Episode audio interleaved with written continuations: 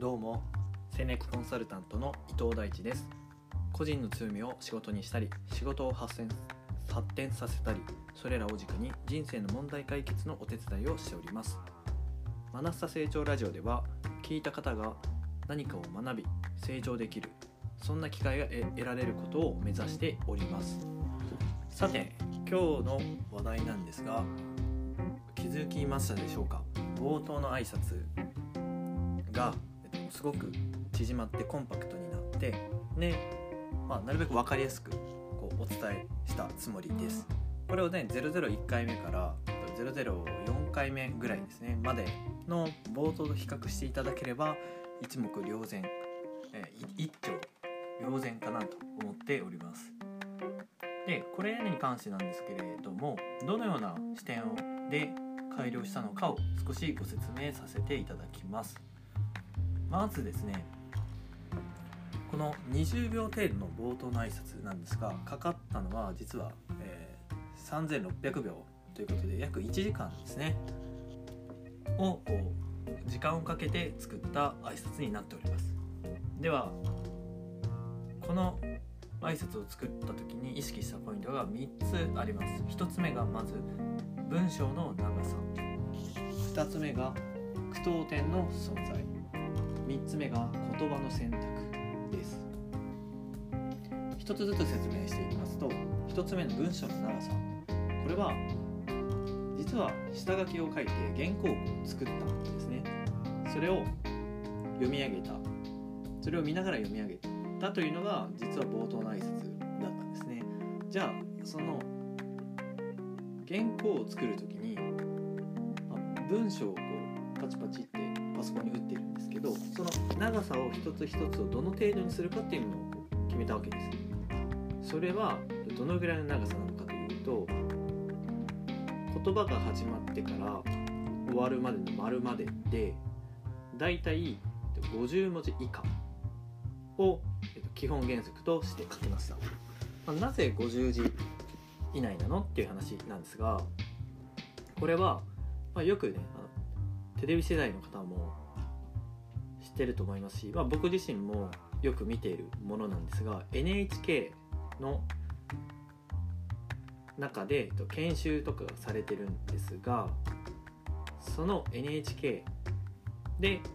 こう推奨されてるのが基本的には話す言葉一つ一つが文の長さでいうと50字っていうのが決まってるようなんですね。なのでその長さを意識してこう文章を組み立てるようにしました。だからですね最初作ってた頃は50字とかやっぱりはみ出てたんですよね。だからこの文章の長さってこう思ってる以上に、まあ、文章をこう見て考えれば気づくんですが喋ってる時って意外に気づかないっていうことがここでも分かってくるかなと思います。だから文章の長さを気をつけてまずは原稿に書きましょう。そんなお話です。そして2つ目句読点の存在です。この句読点というものはとあのよく言う点とか丸ですね。この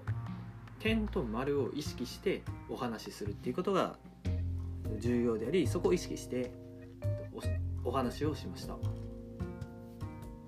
句読点なんで例えば点の時は若干一呼吸を置くと。で丸の時は2呼吸ぐらい置く。極端に言えばそんなイメージですね。そんなイメージで喋っていくととても聞き取りやすいものになるんです。これが僕が意識した2つの点ですね。あただしその例えば句読点の存在を意識せずにやつぐい部屋に喋った場合どのように聞こえるかっていうのを少し実例として冒頭の挨拶を点と丸なしでお話ししたいと思います。一度聞いてみてください。どうも戦略コンサルタントの伊藤大地です。個人の強みを仕事にしたり仕事を発展させたりそれらを軸に人生の問題の解決のお手伝いをしております。マナスタラジオマナスタ成長ラジオでは聞いた方が何かを学び成長できるそんな機会が得られることを目指しています。はいいかがだいかがでしたでしょうか？今みたいにですね今は、まあ、若干の点と丸の意識は入ってるかもしれないんですけれどもこうサラサラサラと読み上げることによって、まあ、どこが重要かどこで切れててとか例えばまあちょっと今早口っぽかった。早口っぽかったのでさらにそれも分かりにくくなる原因かなと思っております、まあ、点と丸がないということは呼吸が続かないのでなのでその分早くこう読み上げるのかなと思っております。ではですね、えー今のが2つ目のお話。句読点の存在を意識するでしたね。ででは3つ目。これは言葉の選択です。これは冒頭でですね私が使った言葉に実はえっ、とありましてどういうことかっていうと言葉って聞く人によってその聞き慣れてる言葉と聞き慣れていない言葉が存在するわけなんですよね。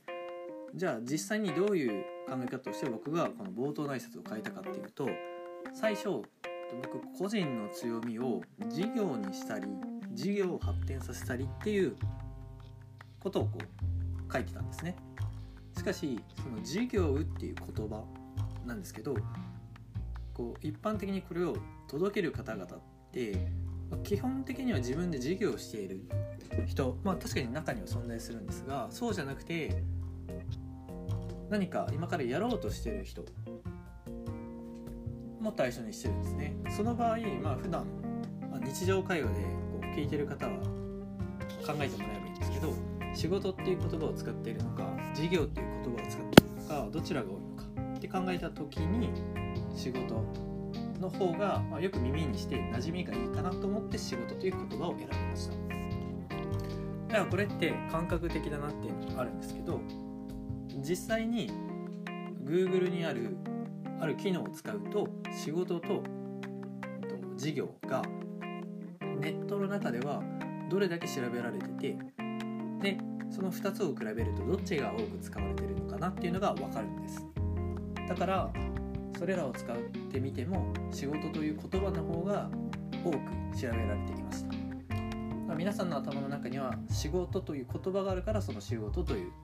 ワードを打ち込んで調べるんですよね。だから皆さんの頭には仕事というものが多い。だから私は事業という言葉じゃなくて仕事という言葉を使ったっていうのがあります。だからここでも言葉の選択を一つ一つ意識していかにあの皆さんが分かるイメージしやすいスッと入る言葉を選ぶかっていうのも重要かなと考えてこの